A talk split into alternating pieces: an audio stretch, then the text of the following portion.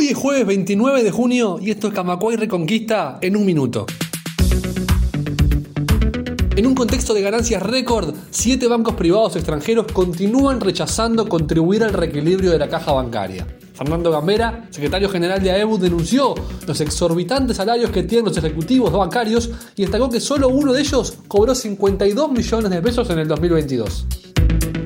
Seis ex militares, Gustavo Criado, Glauco Llanone, Alexis Grajales, Jorge Silveira, Artigas Álvarez y Walter Forici, fueron procesados con prisión y el médico Ricardo Revetria fue condenado a 12 años de penitenciaría por asistir a los torturadores en el regimiento de Caballería 6 se prevén por lo menos 15 días de agua totalmente salada para Montevideo y la zona metropolitana mientras se conecta el río San José con Paso Severino. Así se lo comunicó el presidente de la República a la cúpula del Frente Amplio a quien recibió en torre ejecutiva.